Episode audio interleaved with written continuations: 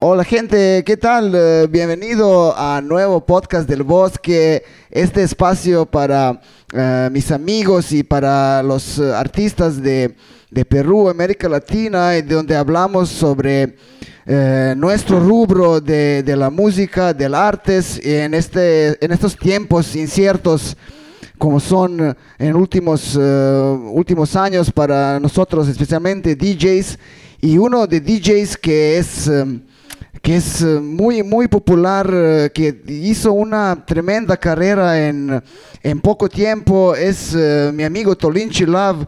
Tolinchi, bienvenido a Podcast del Bosque. ¿Cómo estás? Gracias, hermanito. Qué gusto verte después de tiempo.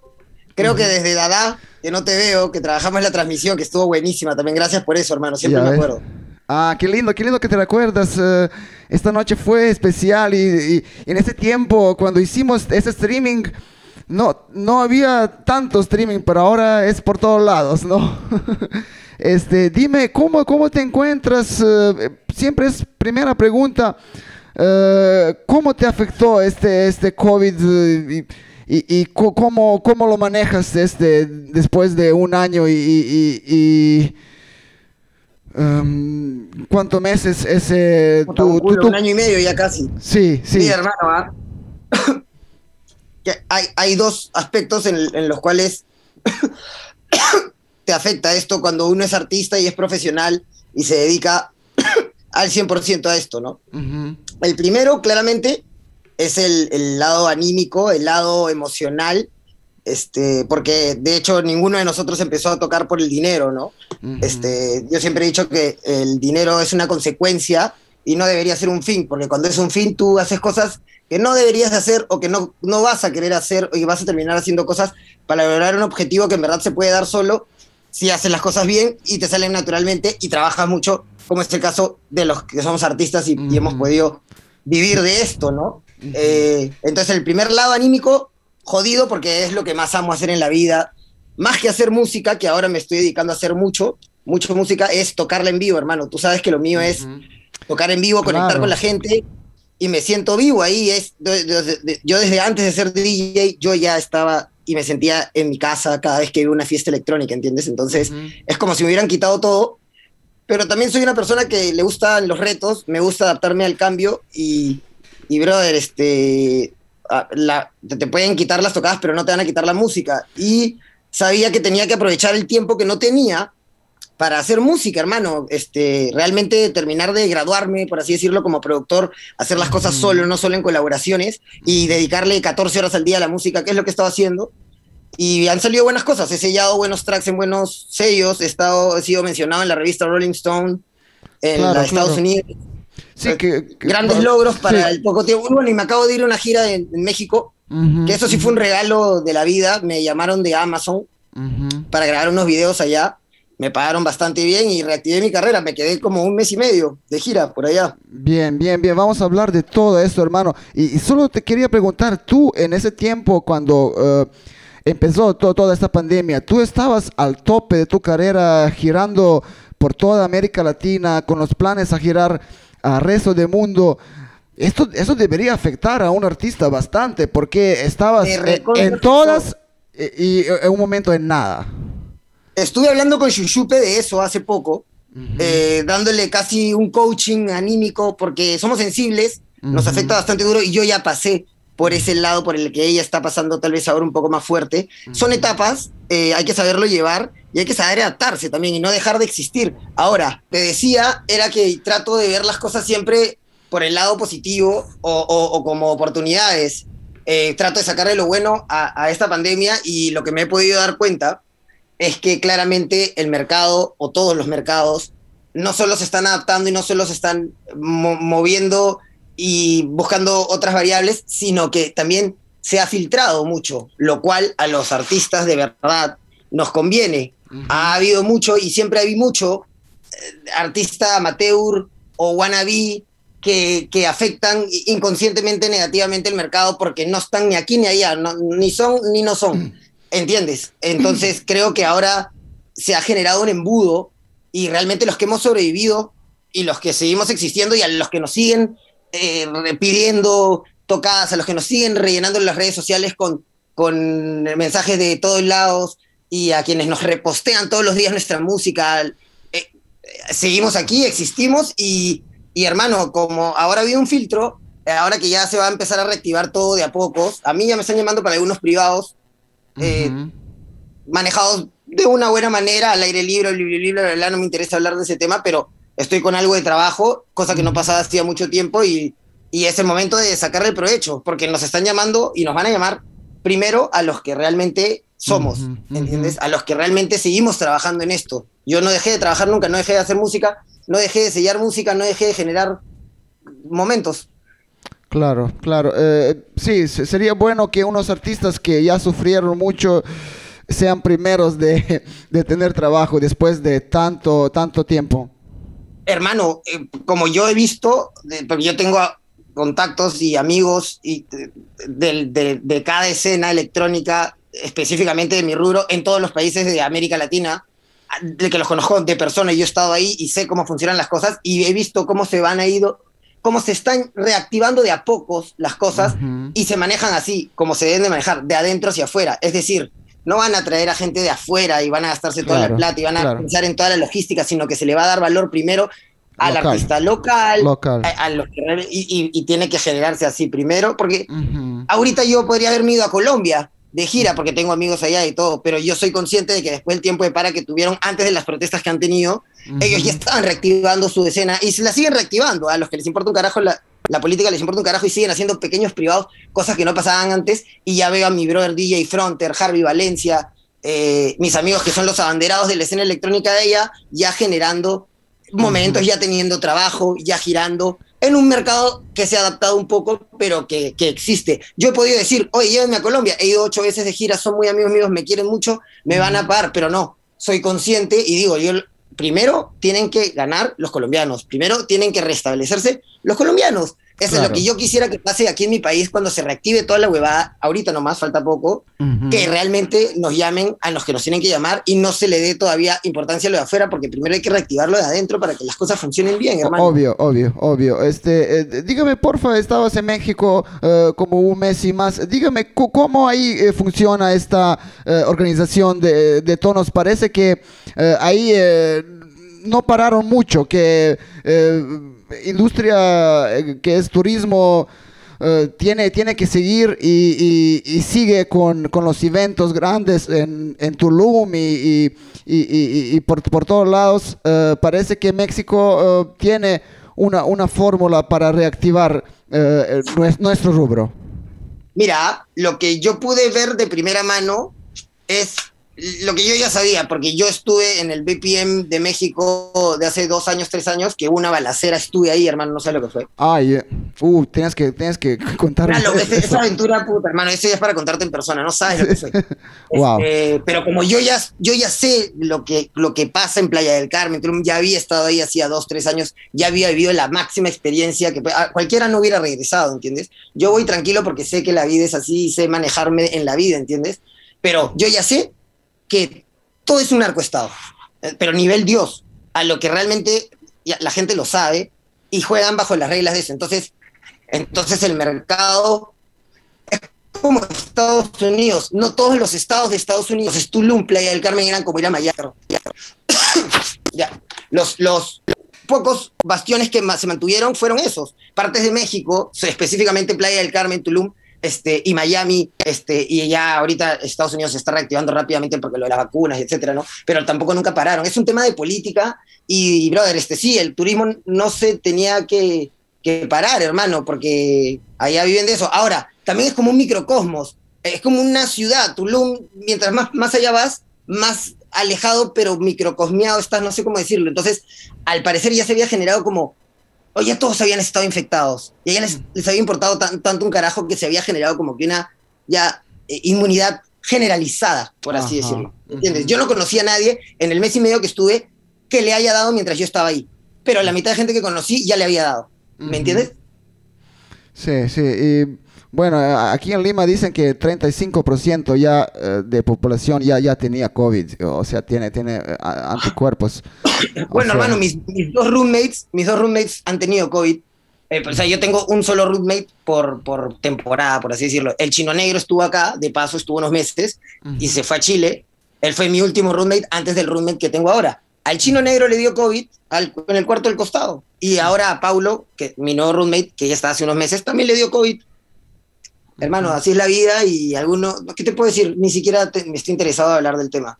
Claro, claro. Eh, este hermano, vamos, sí, vamos a hablar de la música y tu carrera, que, que es fascinante. Yo, te recuerdo tú eh, de Sargento Pimienta. Este, hace muchos años tú, tú estabas tocando funk, disco, house. Este, eh, ¿Esos fueron tus primeros pasos o, o, antes tenías unos gigs que, te catapultaron en, en, en este mundo? No, claramente, este, Sargento Pimienta, qué loco que lo menciones, porque no mucha gente lo sabe. Yo antes, que, antes de ser hausero, etcétera, yo soy rockero, bluesero, yacero, fanquero, me gusta, esas son mis raíces. Tú si lo sabes, haces todo ahí. Somos, tenemos más, edad que varios, ¿entiendes? Yo tengo 36 años y mi nota era ir al sargento los jueves y como si fuera mi casa. La gente pensaba que yo era el dueño, ¿entiendes? Así de, así de, de vivir. Entonces, como Joaquín es amigo mío, el dueño, cuando yo empecé a tocar, como tú dices, una mezcla entre funk, disco, esas siempre fueron mis influencias, ¿no? Pero siempre con el beat house de fondo.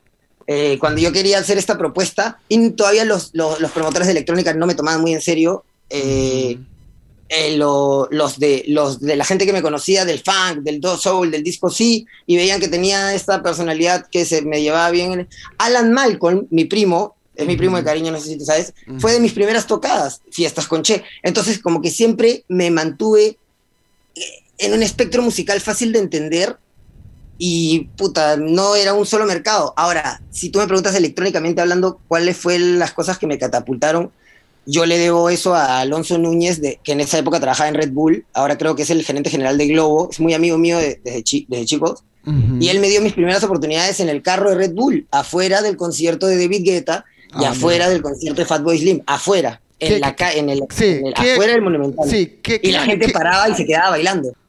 Así, esos fueron mis inicios. De, a partir de eso, porque yo me acuerdo que le dije, dame una y yo la vuelvo mil. Yo solo estaba esperando una oportunidad así. Esa fue la verdadera primera que te podría decir que, que, dije bien. La gente eh, caminaba y iba a entrar al concierto y se quedaban toniendo con la porquería de dos parlantitos que habían en ese carro de mierda que penes entonces para mí era la gloria, ¿no? Claro, claro. Eh, dime, ¿qué, año fue esto? Yo empecé a tocar en el 2010, recién en el 2012, 2013. 2012, 2012. Tendríamos que ver cuándo fue que vino David Guetta. El 2011-2012. Ajá, ajá. Ok, ok. Solo para, para dar una, Un, contexto. Este, o sea, yo, empecé a tocar yo empecé a tocar en el 2010 y recién en el 2012 mi primer warm-up internacional fue en el 2012 en Bizarro para New York. y, dime, este... New York son los de Who Loves the Sun. Who cares that is shining. es, no es peruano, casi nadie sabe que no es peruano, es peruano y mitad suizo, pero vive allá. bueno, vive en Alemania, creo. ¿Y, y, y cómo, cómo, recuerdas estos, esos años en Sargento Pimienta? Eh, ¿Crees que estos años te dieron como, eh, como una base para, para ser buen DJ? Yo, igual que tú, igual que espero que la mayoría de DJs del planeta, soy melómano, adicto a la música. Le da sentido a mi vida. Le daba sentido a mi vida antes de ser DJ Imagínate desde que era DJ, o sea, imagínate, ¿entiendes? O sea, desde ya antes, antes ya le había dado sentido a mi vida y yo era la persona más feliz del mundo solo entendiendo la música desde la, forma en la que la aprendía a, a, ver desde cierta edad de mi vida, ¿entiendes? Y, y de pronto es tu vida y vives de eso. Yo siempre igual, yo he sido actor, he sido director, siempre he sido comunicador, siempre he sido artista, siempre he tenido algo que decir, algo que hacer. Mírenme, mírenme, ¿no? Eh, es algo que tienes dentro tuyo. Y yo siempre supe que, que, me iba a desarrollar en algo que tenía que ver con, eso y, y, bro, me salió muy natural. Lo llegué tarde al tono, ¿ah? 24 años recién puse play, aprendí a tocar. Antes de eso era solo bailar. este... Pero, bro, yo disfruto, la, yo disfruto todas como si fuera la primera y la última vez. entro como si fuera la primera, con la emoción de la primera, y toco como si fuera la última. Porque mira lo que pasó con el COVID. Brother, yo toqué como si fueran las últimas sin saber que iban a ser las últimas. Ah. Estaba en Uruguay para 6.000 personas así con Joris Bond ah, y no tenía idea que dos semanas después no iba a volver a experimentar esa y se me venía CEF, mi primera gira en, en, Argentina, en CEF, que es una fiesta de 3.000 personas, Greenfields, Chile, 30.000 personas. Imagínate, se venía el breakthrough máximo. El El Robo en Brasil ya habló. Claro, claro, esto, esto, esto eh, estaba diciendo que a ti te COVID agarrado en un, en un punto eh, muy, muy alto de tu carrera con, con las fechas increíbles. Tú dices eh, fechas O sea, es que bro, tú, tú, eres testigo y tú sabes, uno trabaja. O, sea, ahorita si, si, me quieres ver en el mercado internacional, ya, ya tengo agencia en, Estados Unidos, me están estoy trabajando ya con un equipo de peso, ya existo, ¿entiendes? Por así decirlo. Pero recién soy, soy visto como un breakthrough ¿de dónde salió? ¿No? Como que, oye, él es bueno, ¿de dónde salió el peruano? Ah, el peruano. Está loco, ¿no? Oye, sí, es bueno, es bueno. ¿De dónde salió? Es nuevo. Mentira. Yo tengo 10 años trabajando. 10 años, pero Rubón, tú lo sabes, recién uno empieza, uno siembra, siembra, siembra, y la cosecha viene, pero así como que 6, 7 años después, y ya cuando viene le das duro, ¿no? Cosecha, y está en plena cosecha, me han agarrado, y con proyecciones increíbles, pero no me desespero, no me deprimo, ya pasé por esa etapa, este, estoy feliz, brother, puta, porque sé lo que está pasando, lo que se viene, y, brother, lo que me ha pasado durante la cuarentena, que es hacer buena música, sellar música, ser mencionado en la Rolling Stone. Esto, esto sí, este, eso es eh, lo que tú hiciste, eh, es, es un buen ejemplo, lo que un artista debe hacer en estos tiempos inciertos, es dedicarse a tu arte. Y tú, eh, como antes estabas buen DJ, pero ahora eres no solo buen DJ, eres y buen productor de la música. Y, y, y, sabiendo, sabiendo que me faltaba ese lado y sabiendo que no le había podido dar la inversión de tiempo y de recursos necesarios que solo me las dio el COVID, porque hermano, yo un miércoles tocaba en Lima, jueves Bogotá, viernes Guayaquil, sábado a domingo Sao Paulo, y me despertaba en el hotel y decía, ¿dónde estoy? Mm. Prendía la luz y todos los hoteles son iguales, ¿no? Entonces de ahí veía el menú y si estaba en portugués decía Brasil. Ah, literal, así, así ya era mi vida y me encantaba, pero no te da tiempo de ciertas cosas. yo esperé ocho meses para poder sellar Madre Tierra, el remix, en Nervous Recordings. No se lo di a nadie más. Sabía que tenía que estar en un sello de ese nivel para que pase. Mira lo que pasó con lo de la revista y todo. Ah, eh, Imagínate. yo que la combinación, que la, combinación Nova Lima, Nervous Records, porque todo el mundo quería sellar ese track, y yo le había prometido a Rafael Morales de Nova Lima que como era un track que ya tenía los derechos en Wonder Wheel, pero no era un sello de house, yo si lo encontraba un sello tipo Stereo Productions o Nervous Records, me ayudaba a que, a que se dan los derechos para que todos felices los cuatro, ¿entiendes? Una cosa imposible de que suceda, y así fue. Apenas le dije que era Nervous, se emocionó porque él también es DJ y sabía el peso que era Nervous y también queda en New York. Y eh, Wonder Wheel Records de Nicodemus queda en New York también, entonces fue fácil para mí sentarlos a todos en una reunión virtual por internet. ¿ah? En inglés, bien redactadito, así, ya, hablen los mayores, ¿no? Los, y dices, y brother, mira lo que pasó. Si no está en Nervous, no es Nova Lima y no estoy yo involucrado, no va, no tiene los logros que ha tenido. Esa canción para mí es la llave, es la llave a muchas cosas. Sí, por, por favor, uh, cuéntame, de, este track hizo, hizo mucha bulla por redes, por uh, llegó a estar uh, eh, Rolling Stone, este, ¿cómo, cómo se inició eh, el, eh, este proceso de hacer remix de, un, de, una gran banda como es Nova Lima, una, una banda emblemática de, del Perú? Este, también había presión ¿no? para ejecutar este remix en un nivel alto como es la banda. ¿Sabes qué pasa? Que yo desde el principio, en esa época yo todavía no tenía la, la capacidad ni la calidad de productor que considero que tengo ahora y que me falta mucho más igual, ¿no? Pero siempre tuve la mente clara y la estrategia de hacia dónde llevar las combinaciones. Siempre he sido un buen líder en ese aspecto. Entonces, Vitu Valera fue el que me pidió los stems a Noval, para que yo hable con Novalima, porque Rafael es amigo mío, había un respeto porque los dos somos DJs, pero nunca habíamos trabajado juntos ni nada, ¿no? Aparte yo lo tengo acá, yo siempre lo he tenido acá y siempre lo voy a tener ahí porque él sabe lo que es y todos sabemos lo que es y al César lo que es el César. Este, entonces Vitu fue el que me dijo en el 2016 Tolinchi, ¿no? Así, así, como las buenas historias. Tenía un sueño, eh, ah, necesito esos stems porque ya sé exactamente lo que quiero hacer. El tema es que en el 2016 tú me hizo pedirle los stems a Rafael y el remix original, la espina dorsal de este remix, es el que hizo Vitu. Esa es composición toda de Vitu. Y funcionó también, yo lo hice famoso el track. Todo el mundo lo cantaba, 2017 la mamapacha, 2018 la mamapacha. Y de pronto dije, tengo que hacer un remix a mi estilo, voy a pedirle otra vez a Rafa. O sea, yo conseguí los stems, yo hice el contacto con Novalime, con Vitu. Después de eso no dejaron de trabajar juntos porque Vitu está más cercano a su estilo, ¿no? Lo junté. y, y, pedí este remix y Vitu se demoraba en darme el tiempo en el estudio, se demoraba, se demoraba, se demoraba. Y al final hice un remix ilegal de lo que ya había hecho Vitu con mi amigo Basdra, lo filtramos, lo hicimos como, era una maqueta de lo que sabíamos que queríamos hacer, porque Vito se le, pasó, se le pasó la mano con el tiempo y lo toqué en Selvámonos en la cara de Vito, en mi remix ilegal, súper bien hecho como queríamos, y al día siguiente Vito me dijo, vámonos al estudio el lunes. Eh, y yo le dije, ah, si rato era, cochito. sí, sí. Nada, eh. Rafael encantado con el remix. Este es el remix de un remix de un remix. Es el remix de un remix de un remix. Y, y, y, cuéntame, este, este remix llegó hasta Rolling Stone, eh, la, famosa revista de música, la más famosa del mundo, eh, con, eh, con, unos comentarios en superlativo sobre su trabajo. Este, Recomendando el track. Me caí echado, brother, me caí echado, me puse a llorar.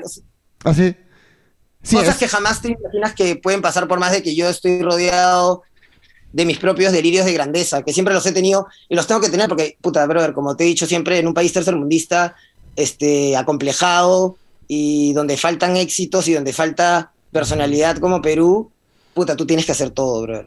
Tienes que ser tu propio manager, tu propio groupie, tú solito tienes que apoyar y, brother, si no te crees lo máximo, no lo vas a hacer, weón, no te, nadie te va a dejar serlo, man. Y mira, brother, así, así pasan las cosas. Ese highlight va a ser insuperable, pero ya, pues que ya pasó ya puedo decir qué pasó. Eh, eh, sí, uh, Yo salí en la Rolling Stone, en la gringa, ni siquiera en la Argentina, ni siquiera en la española. Ah.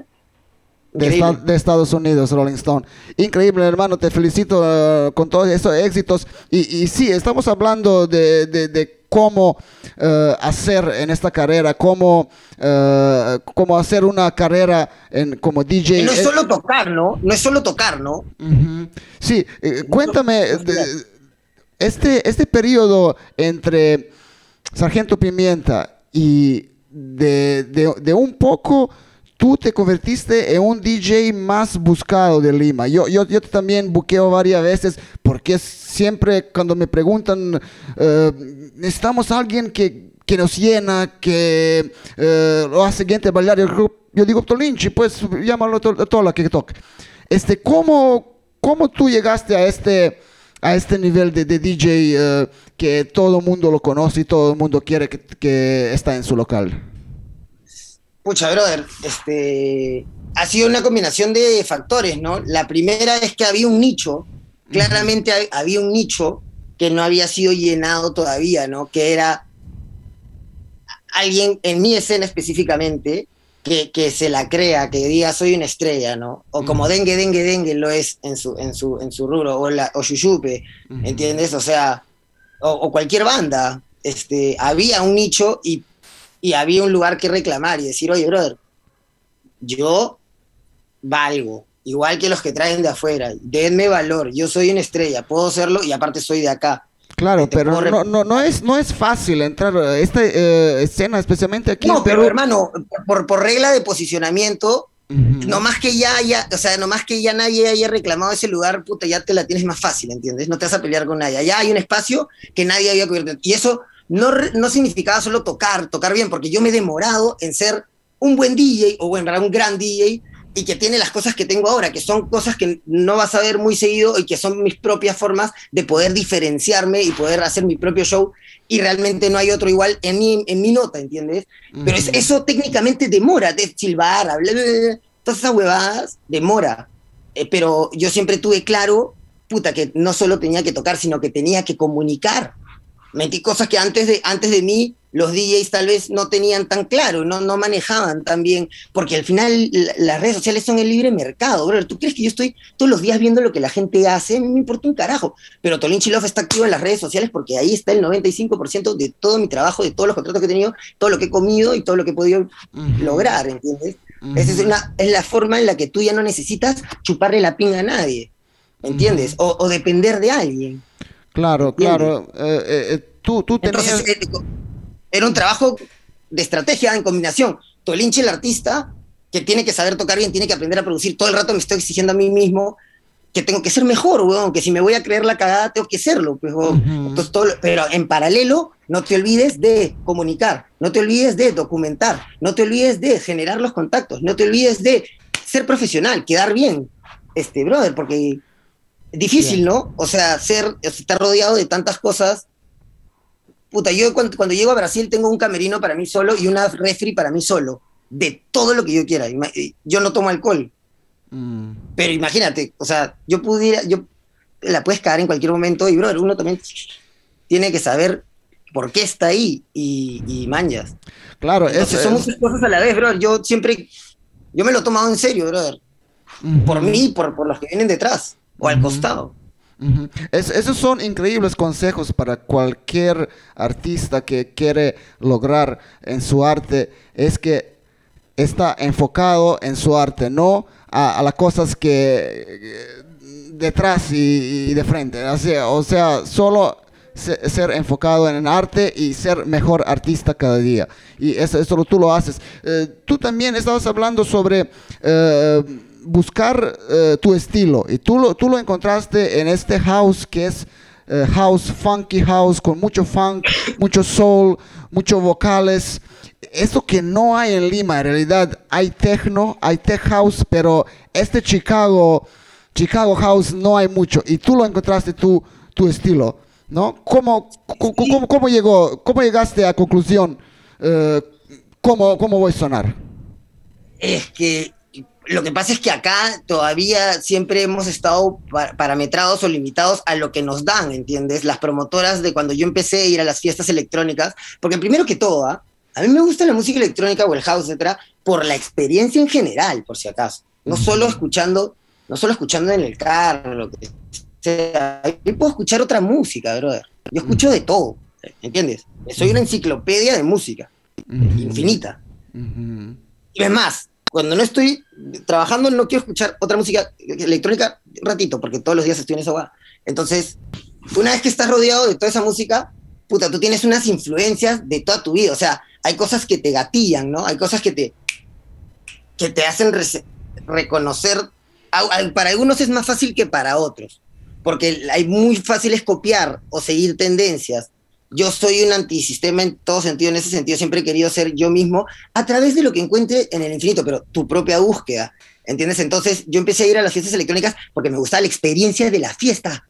Eh, esa verdad que solo sientes en una fiesta electrónica de todos juntos a la vez, la colectiva, la conciencia colectiva, etcétera, etcétera, etcétera, ¿no?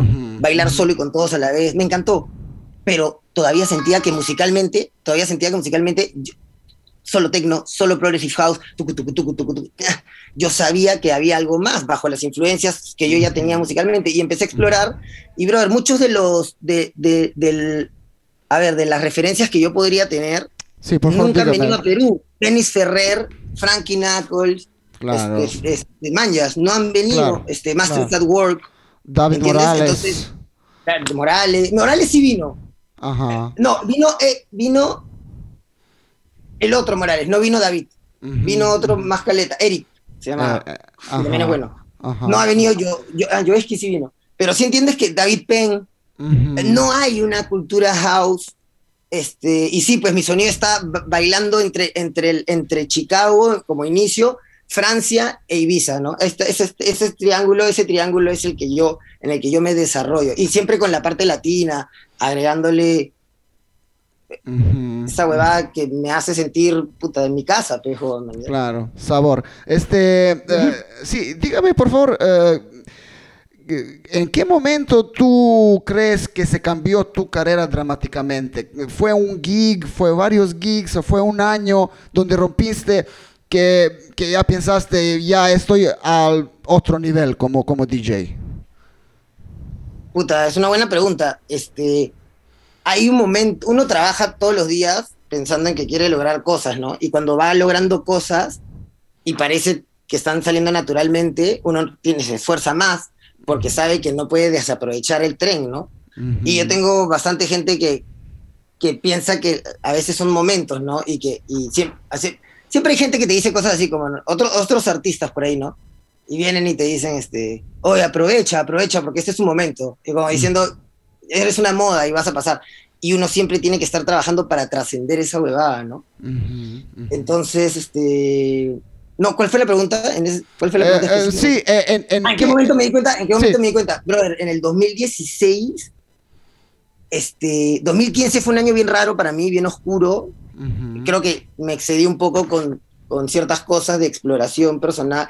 Estaba muy metido en la locura, en, los excesos, ¿no? Y 2016 encontré un balance.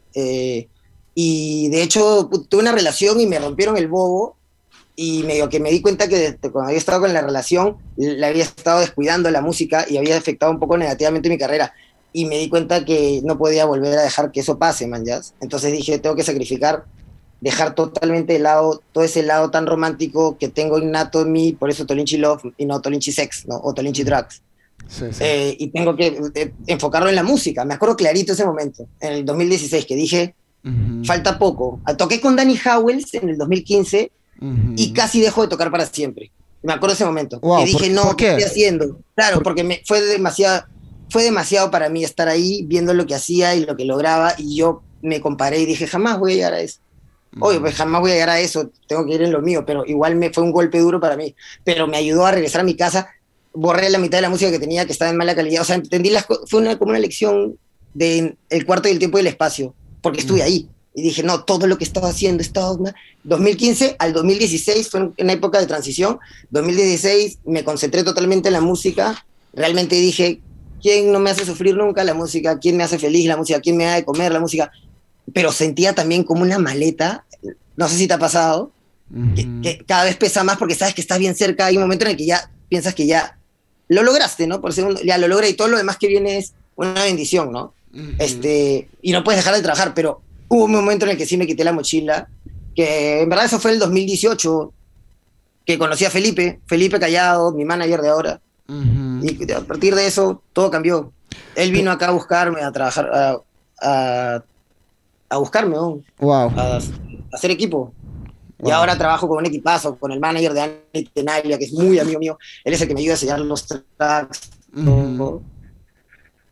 Estoy con un equipo increíble de Estados Unidos y Brasil. Ya no estoy solo. Una vez que ya no estás solo y hay gente que trabaja para ti, en ese momento ya. Y aparte, uno ya, uno, ya se puede concentrar, uno ya se puede concentrar más todavía en la música. Ya no tengo que estar pensando, solo tengo que ahorita pensar un poco en mis redes. Pero todo el día estoy hablando con Felipe y viendo las cosas que van a pasar, que pueden pasar o que pasaron. Claro, esto, esto ayuda mucho cuando, tienes eh, alguna persona de, confianza que te busca, por ejemplo, las fechas, no tienes que preocuparse de eso, puedes concentrarte en tu música, en, eh, sí, en cosas artísticas. Hace años, que, hace años que pasó eso y ese fue el momento, si quieres decir, 2016 fue el momento en el que yo dije, me voy a volver en lo mejor que pueda hacer, quiero volver a una leyenda porque he estado desperdiciando mi tiempo. Fue muy obvio para mí, un poco, fue un poco un golpe sentí que la música me reclamó, oye, ¿por qué has estado invirtiendo tu energía y tu tiempo y te has olvidado de mí por algo que no te da la misma satisfacción? Entonces la, saqué clarísima y la, vida es, la música es mi, mi mujer. Claro, claro. Este hermano, uh, uh, por favor, uh, otra pregunta.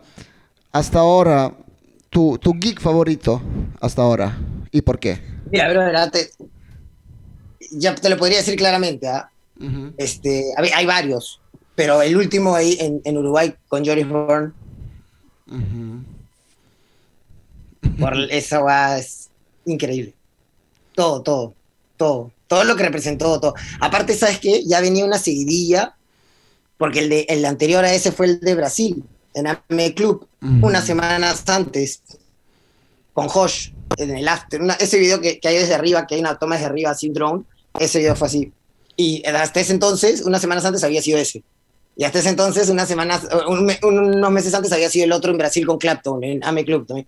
Entonces, como que ya me había acostumbrado a esa huevada. Entonces, sí, el, el, el de Joris Bourne, Se claro, me la pelea.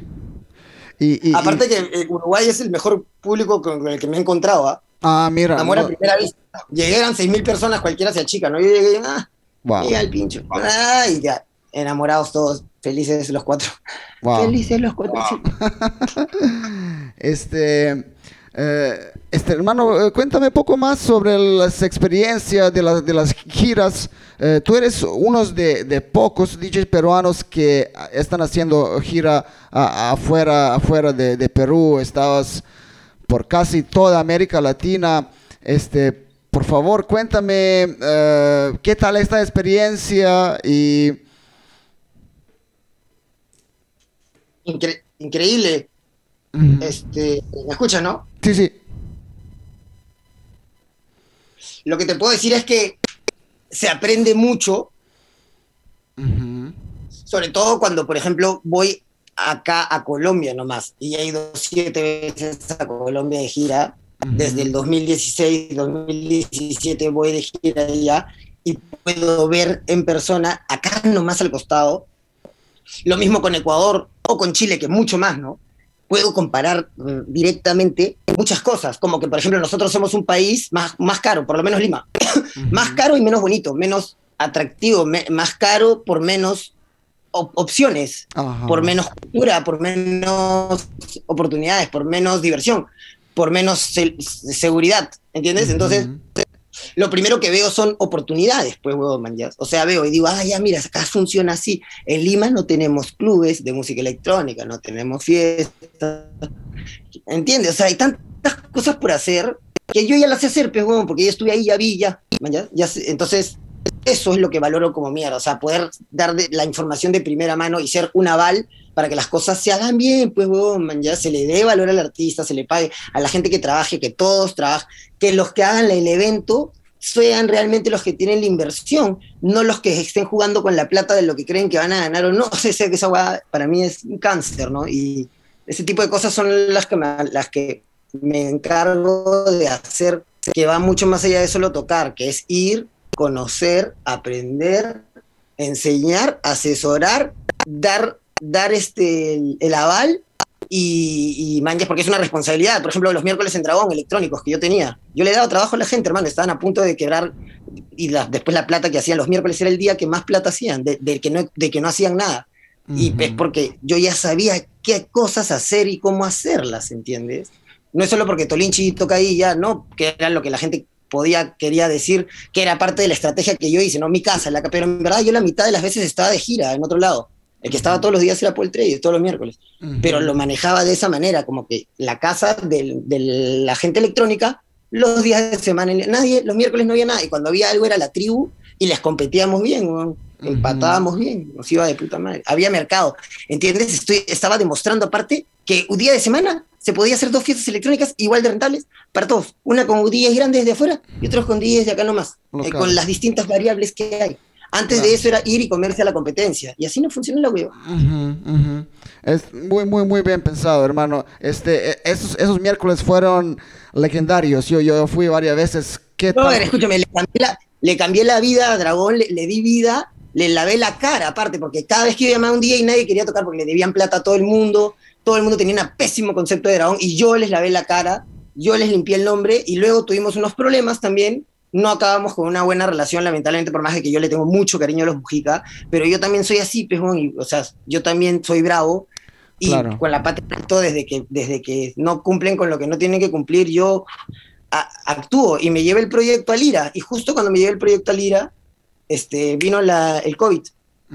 Pero ese es mi, mi, próximo proyecto cuando se requiere todo, trabajar con Lira. Claro, claro. Eh, Generar eh, momentos, brother. Y, y, ¿sabes qué? el COVID también ayuda a que la weá sea más así como me gusta que sea bien como una familia. Estaba tratando de crear un concepto de privados al aire libre para 100 personas nomás, que se llamen Family Love. Family Love. Family Love. Este, eh, hermano, eh, estabas mencionando eh, cosas relacionadas a, trabajo de, DJ con los dueños y promotores. Este, ¿Cómo lo ves toda esta industria después de COVID? Yo creo que tiene que cambiarse muchas cosas. Como tú dices, se debía mucha plata a artistas, se engañaban, etcétera. Yo creo que hay que poner unas reglas, porque gente cree que es eh, un trabajo de noche y no tiene que tener ninguna regla, ¿no? Este, todo va a ser en, en el humo. ¿Sabes qué es el problema? Juegan mucho con, con las ganas de, del artista o de la persona que va a ser contratada de querer tocar, porque, bro, seamos honestos, cuando a uno le gusta la música, este, si le pagan por eso va, ¿entiendes? O sea, así nomás, si le ponen la juerga nomás, ya te sientes el rey y eres feliz, porque igual eres feliz y cuando pagas por ir, mm. ¿entiendes? Entonces, ahí hay un trabajo por hacer que no es difícil y que es más, en el rubro en el que ustedes se dedican, ustedes tienen su propio rubro, ¿sí o no? creo que se le han, le han sabido dar más valor. ¿Por qué? Porque sus pilares son un poco más, este, a ver, e, este, culturalmente preparados. O sea, Orieta, por ejemplo, mira lo que es, este, los dengue, dengue, dengue también, este, mírate a ti. O sea, mira, o sea, la gente que, que Thomas Young, por ejemplo, o sea, saben lo que hacen, hicieron su carrera, hacen su carrera, su propio nombre, sus propios proyectos. Eh, ¿Entiendes? me siento muy identificado. Shushupe también. O sea, creo que por el lado de ustedes han sabido trabajar mucho mejor eso como comunidad, puede ser lo que te digo. ¿Por qué? Porque ustedes no tienen promotoras grandes, franquiciadoras, este, que manejen el mercado. Ustedes han creado su mercado. ¿Entiendes? Es algo que yo también hice por mí. Yo descentralicé lo más que pude la escena electrónica local peruana y la volví rentable, etcétera, un éxito. Todo, Perú para todo el mundo, todo el mundo tocando un circuito rentable para todos y felices los cuatro otra vez, todos haciendo plata o empatando, pero generando trabajo sobre algo que, que antes no era ni siquiera un modelo de negocio rentable. Yo creo que ustedes siempre han tenido eso porque no tuvieron la parte de arriba este, que los chanca, el que te corta las alas, que eres solo el warm-up de, el warm-up de. Ustedes siempre trabajaron para ustedes, para su comunidad, lo hicieron seriamente y, creo que también tienen un mercado, se manejan mejores números. ¿ah? No te digo que Tolin Chilov, que ahorita me va bien en el sentido de, no vamos a estar comparando esas guadas, pero yo sé lo que cobra Shushupe y, y lo que puede cobrar. Y, o sea, sé que han podido manejar mejor ese lado que porque DJ de electrónica, cualquiera es DJ de electrónica, por así decirlo. No, ¿entiendes? Bueno, sí. Eh, discrepo, amigo. yo creo que escena electrónica en Perú en últimos 5 o 6 años tenía un boom enorme y que ahora tiene un nivel de cualquier escena de la América Latina con calidad de eh, invitados extranjeros, con lo, que falta son clubes, ¿no? Tú, tú mencionaste que falta, falta clubes Dime que... Tú. Dime tú. Por eso abrí los miércoles en Dragón. faltan, faltan cosas fijas donde se, por ejemplo, Fuga. Era un excelente aporte, bro. Qué pena que los cagaron. De verdad, que se me rompió el corazón. Por más de que nunca me invitaron a tocar una o dos veces, había siempre todo ese tema, ¿no? Con, y con Ludo y con, y con este. O sea, yo pagaba mi entrada para entrar. A eso me refiero. O sea, no había ese, no había ese nivel de que tú, yo no era nadie ahí. Yo iba igual a apoyar a la escena emergente. El chino Cuestas es muy amigo mío y Ayuk me, me parecía el lugar, el, el lugar real. Y puta, daba gracias por esa guada. Ni siquiera me dedicaba a eso, no estaba ahí, solo iba a toñar cuando no tenía tocadas, era ahí donde iba a tocar, a ver lo que estaba pasando.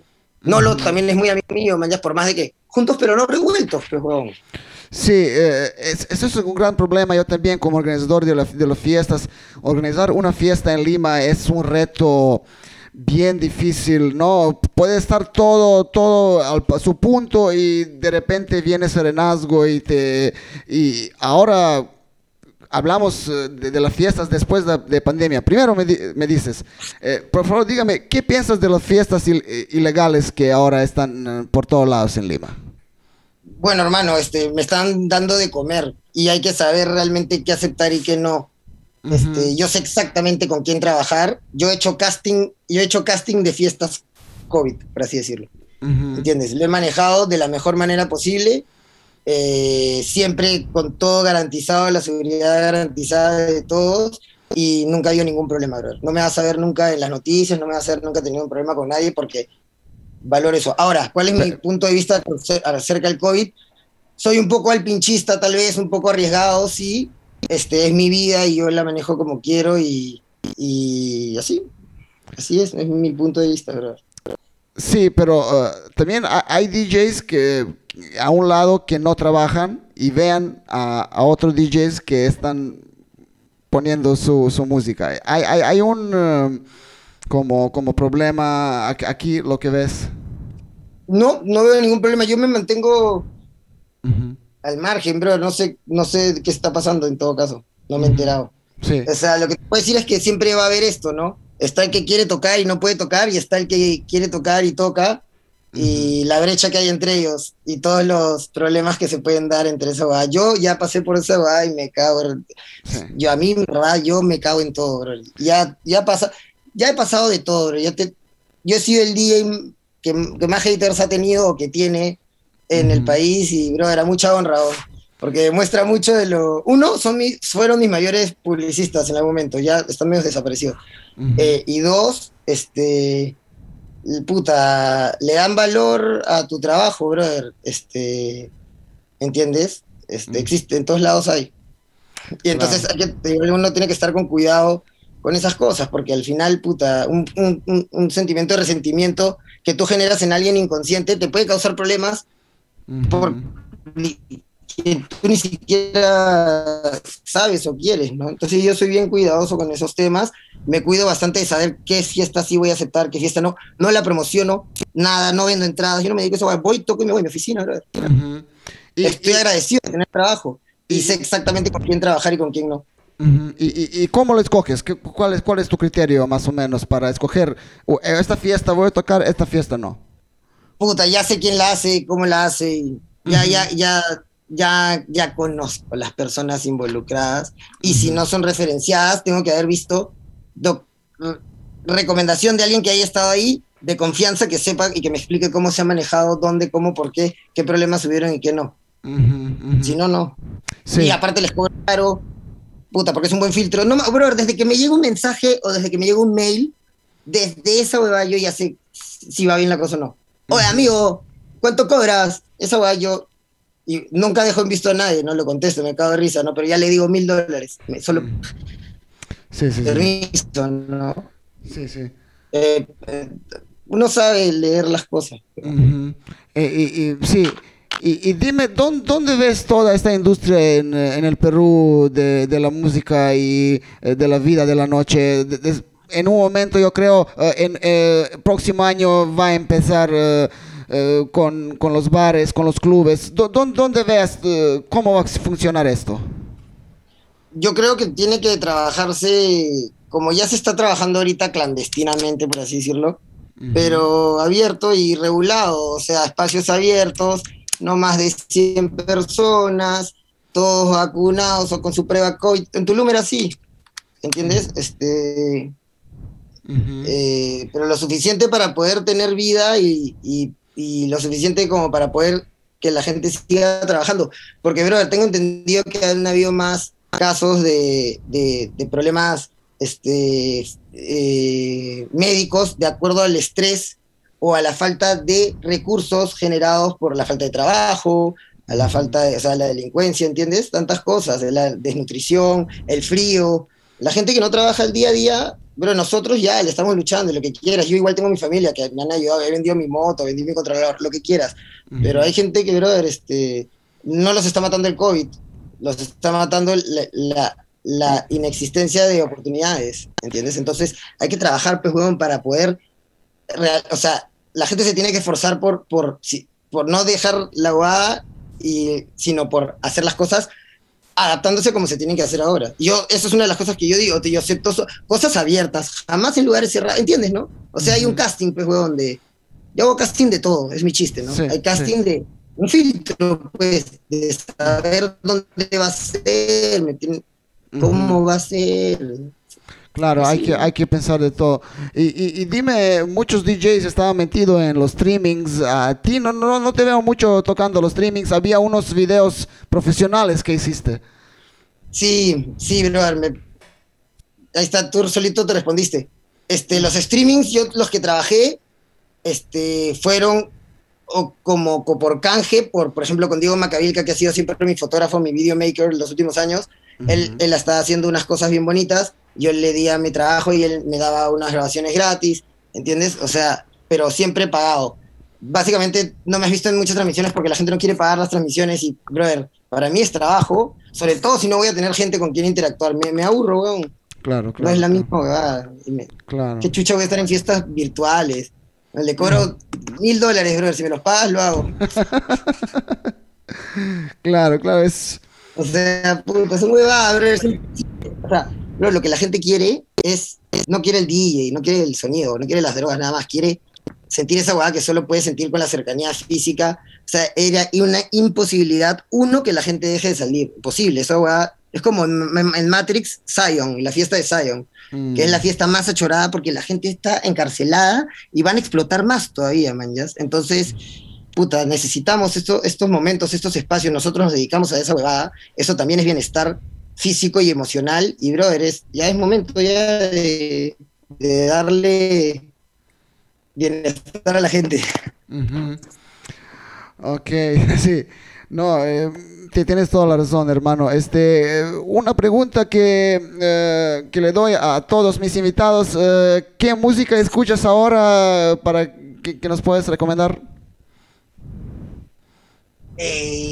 buena pregunta. Me has agarrado medio frío.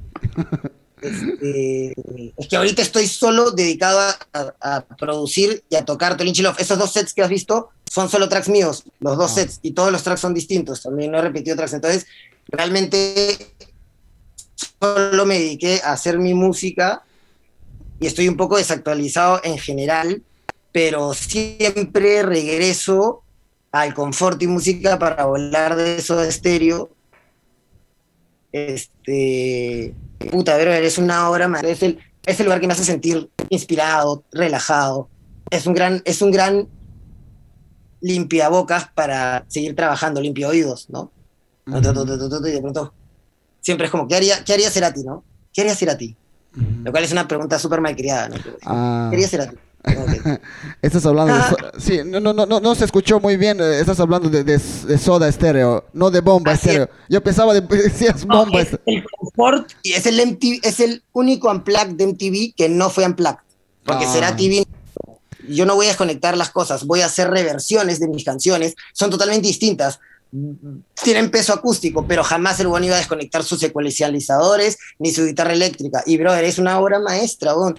teniendo MTV Unplugged de gente de peso como el Flaco Espineta, Charlie García, puta, brother, el, el, de Soda Stereo la sacó al estadio. Y aparte era, es como un statement de Cerati diciendo, gracias, permiso, ahora sigo solo, ¿no? Esa es la despedida realmente, porque el sueño estéreo es el disco, mi, mi disco favorito es estéreo y es el más parecido a lo que Cerati iba a hacer solo esa exploración que él hace más seductora, más minimalista y más basada sobre las secuencias y los loops básicos de la música electrónica, ¿no? Él siempre soy tiene todo un álbum de remixes. Olvídate, bro, este es mi marido. Cáchame, Cerati, ¿por qué te moriste, bro?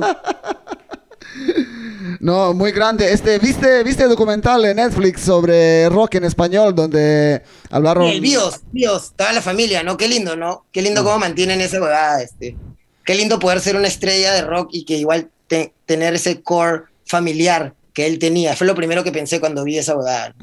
O sea, no dejó de ser la familia y la familia nunca dejó de apoyarlo. Y tú sabes lo que es esa huevada, ¿no? Lo difícil que es y lo, lo, valioso que es y por qué Cerati le fue tan bien, ¿no? Tenía una familia que lo apoyó al 200%. O hermano, te tengo que dejar porque tengo que dar clases. Claro, claro, hermano. Eh, sí, eh, vamos, vamos eh, terminando. Este, muchas gracias por esta entrevista. pasamos por muchos temas. Solo para final, tus planes de futuro, en, en pocas palabras. Gracias, hermanito. Bueno, en verdad, no pasa nada con el futuro, brother, porque justo hemos estado hablando de Cerati y Cerati dice siempre es hoy. Y estoy trabajando el día a día, todos los días. Hoy día he terminado de hacer mi página web, eh, que la hice solo. Eh, me di cuenta que la podía hacer solo. Mira. Eh, y, lo he estado haciendo solo. Ahora nadie me está obligando, nadie me está, no estoy apurado. Es un press kit online. Es una web de Tolinchi Love y tenía todo el material infinito y ahora solo le he generado un concepto y una dinámica y una animación. Y brother, esa weá me va a dar trabajo. ¿entiendes? Porque qué chucha no tenía un presquito online así, ni siquiera tenía el PDF, eran como mandaba carpetas, pero para que veas qué tan bueno es Felipe haciendo su trabajo. Y ahora, ahora sí tengo una, o sea, ahora con esta web de verdad ya es sorprendente, man. Claro, claro, una presentación. me he eh, demorado una semana en hacerlo, casi una semana desde que he regresado, y, brother, estoy feliz, orgulloso, y lo estoy haciendo yo, es mi nuevo hijo. Le, estoy cagando de risa. Perfecto. trabajando todos los días, hermano. Este, Mis proyectos son darle duro a, los privados clandestinos bien hechos y cobrar caro, darle valor a mi trabajo otra vez, abrir un poco el panorama, hacer casting de quién sí, quién no, cerrarle las puertas al que no deba de seguir haciendo estas cosas y abrirle las puertas y generarle contactos y rentabilidad a los que sí estén haciendo bien las cosas y hasta que el momento en el que se abran todas las cosas bien, mudarme a Brasil, que era ya parte del plan. Ah, mira. mira. mi primera gira por Europa, etcétera, pero desde Florianópolis, que es donde vive Felipe, mi manager, y ahí donde todo se ha demorado. ¿Has visto Supercampeones? Ya, pues él es Roberto Cediño y yo soy Oliver y siempre te voy a llevar Brasil, te voy a llevar. Es como que ahora el COVID. Es como, pero Roberto, ¿en serio? No, en verdad, sí, sí, ya debería estar ahí, pero ahí están peor que acá, hermano. ¿Y para qué voy a ir a, la nada cuando acá todavía tengo un poco de mi, de lo que era mi todo? ¿Entiendes? Perfecto, perfecto, hermano. Mucha suerte en tu carrera. Y, nos vemos eh, muy pronto. Un abrazo. Gracias a ti, hermano. Siempre las muy buenas vibras contigo.